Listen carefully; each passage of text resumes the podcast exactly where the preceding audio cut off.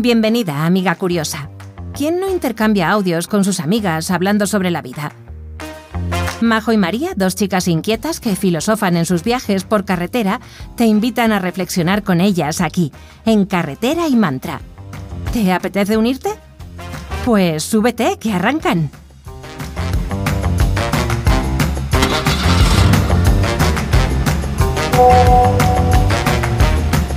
Buenos días, buenas tardes, buenas noches, amiga Londra. No sé cuándo me escucharás, pero yo como buena colibrí, de nuevo estoy aquí grabándote este audio a las tres y media de la tarde, ahí en plena siesta. ¿Qué te parece?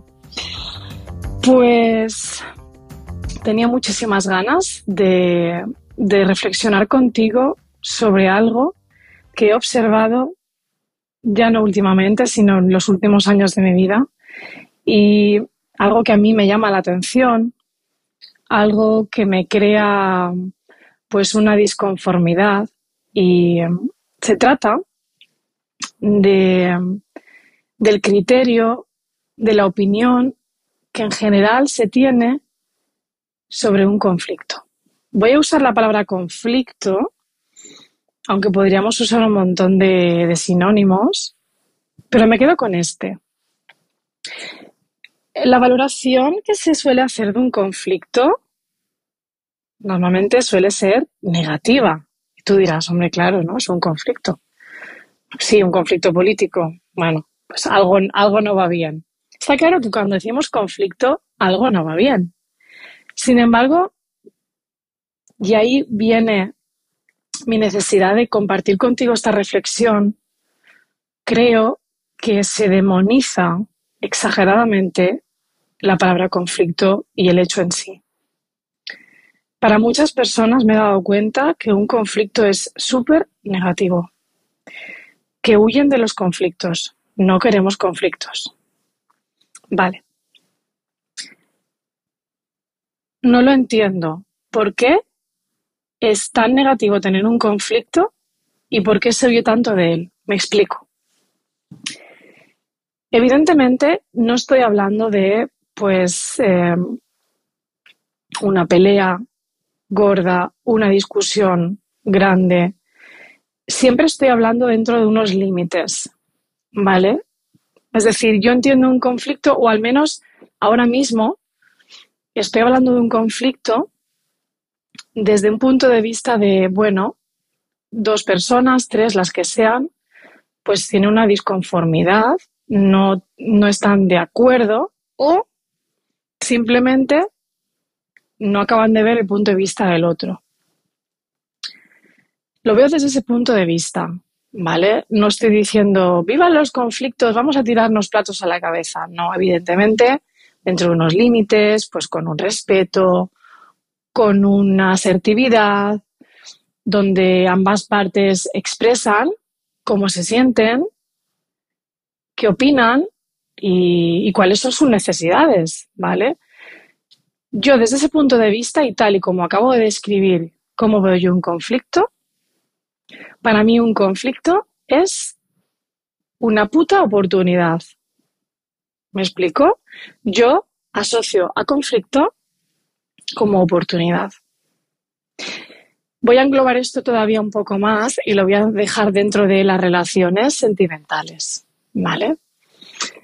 Eh, de nuevo, creo que hay muchas personas, lo he escuchado ya en más de una ocasión, eh, es mejor que nos separemos porque han surgido demasiados conflictos, ¿vale? Claro, yo ahí, eh, ¿cómo lo traduciría yo? ¿Qué diría el traductor de Majo? El traductor de Majo diría lo siguiente. ¿Por qué te incomoda tanto que haya una serie de circunstancias, de puntos de vista que pueden hablar de ti, que pueden hablar de mí, que eso puede hacer que yo tenga que mirar hacia adentro. Y claro, mirar hacia adentro muchas veces incomoda. Eh, cuando hay un conflicto en pareja, Normalmente suele ser pues porque una de las dos partes ve algo que el otro no ve. O igual sí que lo ve cuando se lo expone. Las parejas somos espejos de puta madre, nos guste o no. yo veo la pareja como una oportunidad de crecimiento constante. Si sabemos utilizar bien la experiencia en pareja, creo que podemos conocernos mucho mejor y, bueno, y mejorar, mejorar en esos aspectos que no están del todo bien. Porque seamos honestas, o sea, no está del todo bien muchos aspectos nuestros. Y si no viene alguien a decírmelo, no me doy cuenta. Y si no viene alguien a decírmelo, no me toca a nadie la herida. Claro, tocar esa herida a veces duele. ¿Qué pasa? Cuando hay un conflicto, en muchas ocasiones se toca una herida y esa herida escuece. Entonces, yo veo aquí dos tipos de personas. Las personas que ante un conflicto y ante una herida que me tocan y me duele, dicen, uy, uy, uy, uy, uy, qué mal, qué mal, yo paso, aquí hay mucho problema, yo no quiero. Y entonces empezamos a tirar balones fuera, es que esto no va, es que estamos peleándonos, es que mm, estamos discutiendo, en lugar de decir, ¿qué me está mostrando a mí este conflicto sobre mí? ¿Y qué puedo hacer yo sobre esto? En lugar de invertir la energía en esa dirección, la invierto en la otra. ¿Vale? Es como esto es lo mismo, siempre considero que hay dos tipos de personas. A ver, es verdad que estoy ahora mismo eh, polarizando todo mucho, ¿vale? Dos tipos de personas, si no, bueno, malo, pero ya me entiendes, siempre hay grises. Es como decir, hay dos tipos de personas. Las personas que cuando ante, ante una circunstancia buscan soluciones y personas que buscan excusas, ¿vale? Yo creo que aquí es un poco lo mismo. Ante un conflicto hay personas que tienen una cierta resiliencia o que ven, ostras, aquí puedo sacar algo, voy a ver qué ocurre. Entonces, tú puedes ver un conflicto como una oportunidad o como un problema. Y veo que la mayoría de personas, o ya no sé si decir la mayoría de personas, pero muchas personas ven los conflictos como problemas. En lugar de poner mi energía en darle esa connotación, es un problema, es negativo, qué mal, estamos discutiendo, en lugar de enfocarme ahí, porque mi mente la estoy enfocando ahí, no la estoy enfocando en voy a resolver el problema, voy a ver qué pasa conmigo, voy a ver qué puedo sacar de esta circunstancia de positivo. Con lo cual, partiendo de, este punto, en función de tu mirada, en función de esa visión que tienes sobre el hecho en sí, pues vas a irte hacia un lugar o hacia otro. Es decir, si mi predisposición a los conflictos de entrada es yo odio los conflictos, porque mucha gente, yo odio los conflictos. Hombre, yo también odio los conflictos si para ti un conflicto es que me tires un tomate, que me insultes y que me grites. Pero un conflicto no tiene por qué ser eso. Un conflicto puede ser, como bien he dicho antes, pues dos personas no se entienden en algo. Pero es que para que se entiendan, se tienen que expresar, hay que escuchar y hay simplemente que, que abrir nuestra visión. Porque, María, este es otro punto que voy a enlazar aquí y es la visión que tenemos sobre las cosas, sobre nuestras realidades. Creemos que la visión que tenemos sobre la vida es la que es. Creemos que nuestra visión es la correcta. Eh, creemos que lo que vemos es una absoluta verdad. Y ahí viene, creo que, el, el punto clave de por qué no nos entendemos en general en relaciones. Porque la vida no es como yo la veo. Ni como yo la veo, ni como tú la ves, ni como la ve el Papa. Nosotros vemos la vida desde una visión muy concreta. Y esa visión es escasa y es limitada. Es desde mi paradigma, es desde mi experiencia, es desde mis creencias, desde todo lo que yo he vivido, he escuchado, he conformado una forma de ver la vida.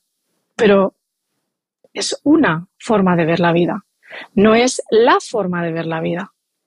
Con lo cual, en, muchos, en muchas ocasiones pretendemos que un conflicto se resuelva cuando mi visión sobre el conflicto es extremadamente negativa. ¿vale? Creo que me estoy explicando, pero voy a poner un ejemplo. Eh, ocurre un conflicto, ¿vale? Y la persona que tengo enfrente, em, en lugar de decir, bueno, ahora mismo no, no entiendo tu punto de vista, no, no lo veo, pero explícamelo a ver si llego a entenderlo. Y por otro lado, voy a cuestionarme también si, bueno, lo que estás diciendo, lo que estás viendo, podría ser así. Voy a cuestionarme. O sea, yo creo que esto se trata un poco de cuál es mi actitud, cuál es mi proactividad a la hora de enfrentarme a una situación incómoda. Porque creo que si todos tuviéramos esa, esa actitud, como digo, de voy a cuestionar qué está pasando aquí, voy a cuestionarme que quizás no tengo razón. Pero es que seguramente el otro tampoco la tenga. Simplemente son dos formas de ver la vida y vamos a ver de qué forma se resuelve esta incongruencia entre los dos. En lugar de eso, muchas personas les ocurre algo, tienen un conflicto, una pelea, una discusión, llámale como quieras, y en lugar de irse al lado del al, grupo, al equipo de soluciones, ¿vale? Cuestionamiento, eh, encontremos ese punto en común, se van ya al, al sesgo, a la visión limitada, a la negatividad. Buah, hay un conflicto, buah, estamos peleándonos, buah, no nos entendemos, madre mía, somos muy diferentes, porque claro, eh, y ahí lo que desde mi punto de vista está ocurriendo es que me estoy desentendiendo completamente de lo que ha ocurrido y tapando con un montón de capas de excusas, excusitis, miedos, creencias, lo que en realidad está ocurriendo. Con lo cual, voy a acabar con una idea de Sergi Torres que lo admiro profundamente y me está ayudando mucho a deconstruirme. Y es que dice, la vida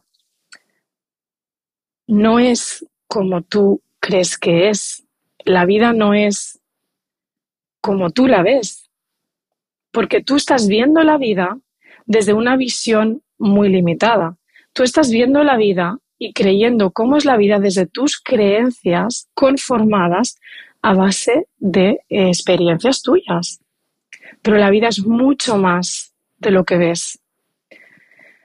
Por eso creo que si tuviéramos esto en cuenta, si en lugar de querer tener la razón, buscáramos razones para entendernos con otras personas, nos sería mucho mejor en todos los aspectos, a nivel personal, a nivel sentimental, en familia, en pareja, con nuestros hijos, en el trabajo. Dejemos de tener razón y busquemos razones para acercarnos a la otra persona, y sobre todo, qué puta suerte que hayan conflictos, porque eso significa que hay algo que resolver. Eso significa que quizás lo que yo creo no es la única verdad absoluta. María, ¿qué opinas de los conflictos? Te mando un beso. Chao, chao.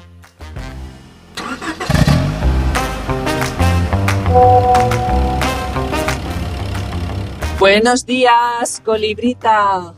Aquí voy en carretera ya y venía escuchando tu, audio sobre los conflictos. ¿Qué, ¿Qué me parece? Me dices. Pues mira, te voy a explicar lo que a mí me parecen los conflictos. Eh, soy de tu equipo. sí. Em, a mí los conflictos también me parecen una oportunidad para poder crecer, avanzar, quizás incluso soltar, soltar aquello que no nos conviene y aquello que, que bueno, que no nos hace bien. Porque sí que es verdad que no todo el mundo está dispuesto o dispuesta a hacer frente a un conflicto ya ya bueno, ya tener esa conversación incómoda. Yo lo llamo más bien conversación poderosa, o conversación valiente. ¿Vale? En el pasado lo llamaba conversaciones difíciles, pero difícil también lo es, pero difícil quizás tiene una connotación de eh, donde sin quererlo le ponemos una barrera. Y por eso en mi mente lo cambié y dije, porque últimamente estoy mucho reseteando esto de pues el lenguaje, porque el lenguaje es muy poderoso para nuestra mente, de todo aquello que nos decimos, que pensamos, eh, para nuestra mente es real, para nuestro cerebro. Bueno, en fin, bueno, no me quiero desviar del tema. La cuestión es que yo le cambié el nombre y, como te digo, pues lo llamé conversaciones poderosas o valientes. Porque son muy necesarias en cualquier tipo de relación, da igual que sea laboral, con un familiar, con nuestra pareja, con nuestros hijos, amigos, amigas, da igual, con quien sea. Nos tenemos que enfrentar en algún momento de nuestra vida a un conflicto, como bien tú dices, sea pues más de mayor o menor importancia, eso da igual. Eh, y muchas veces esto eh, conlleva que haya de por medio o, o quizás sería conveniente que hubiera una conversación poderosa.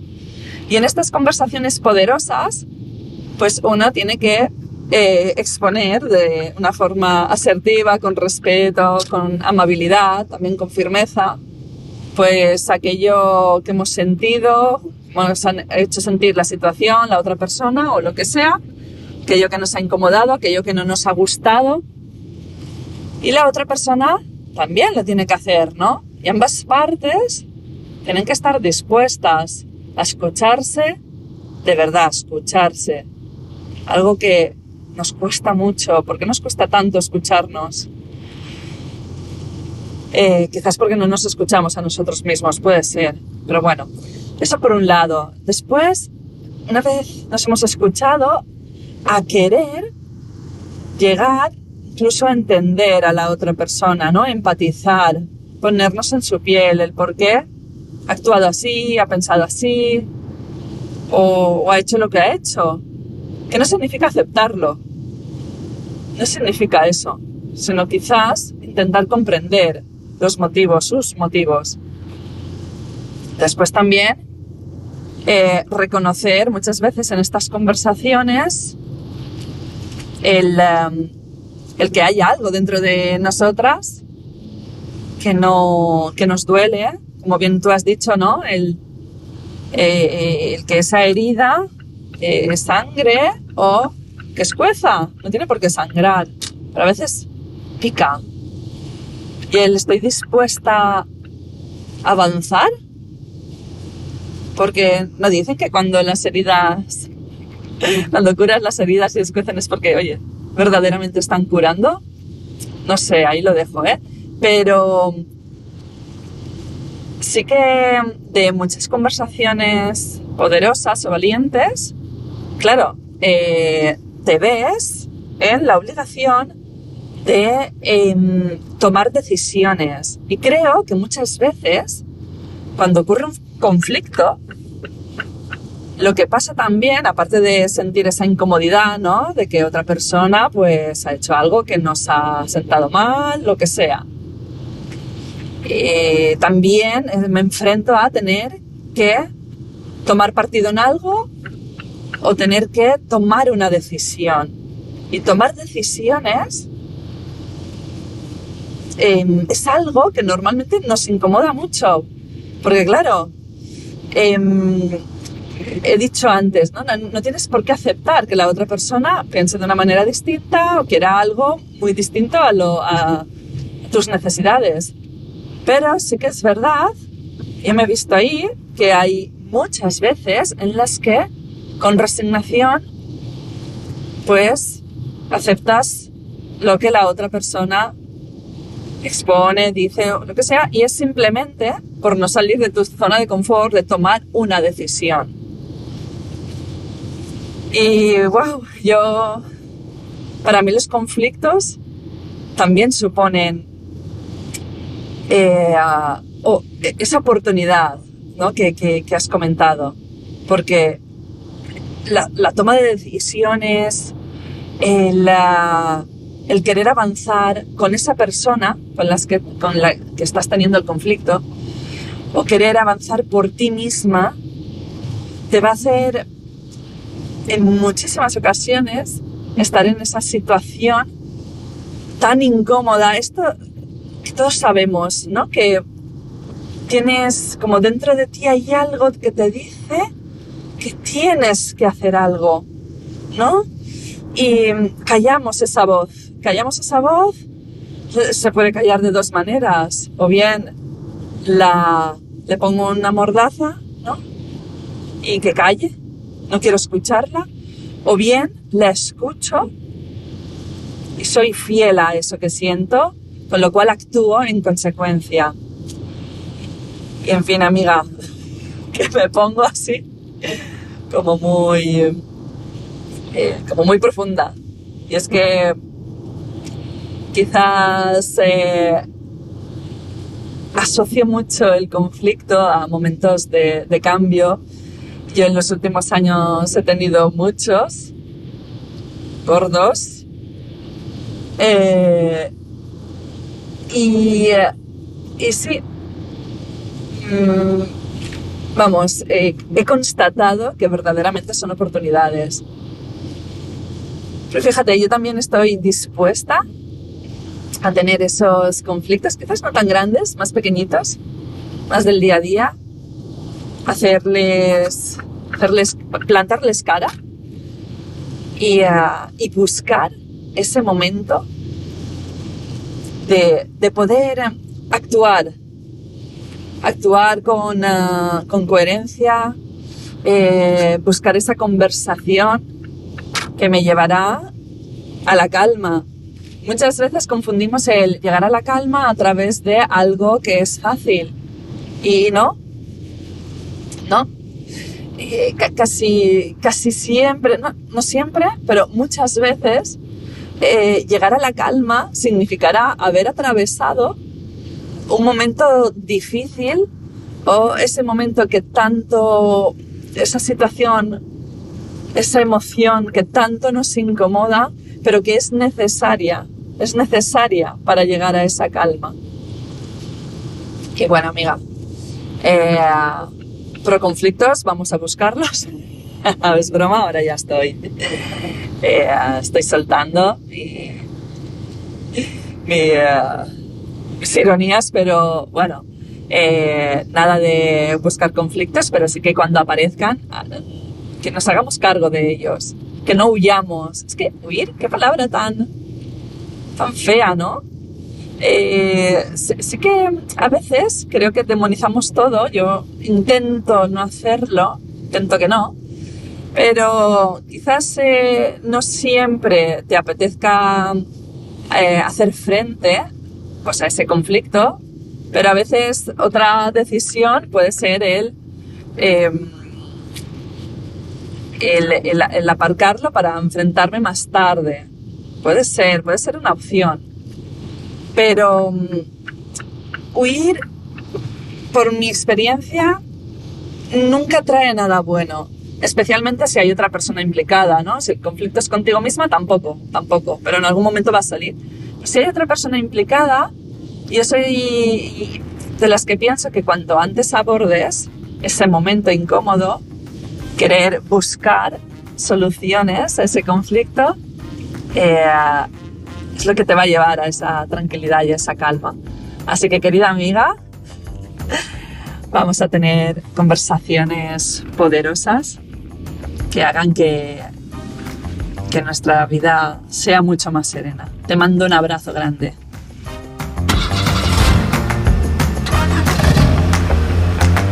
Carretera y Mantra, una charla entre amigas que te invita a mirar hacia adentro. ¿Quieres acompañarlas en su próximo trayecto? También puedes conectar con ellas por Instagram en carreteraymantra.podcast. Hasta pronto.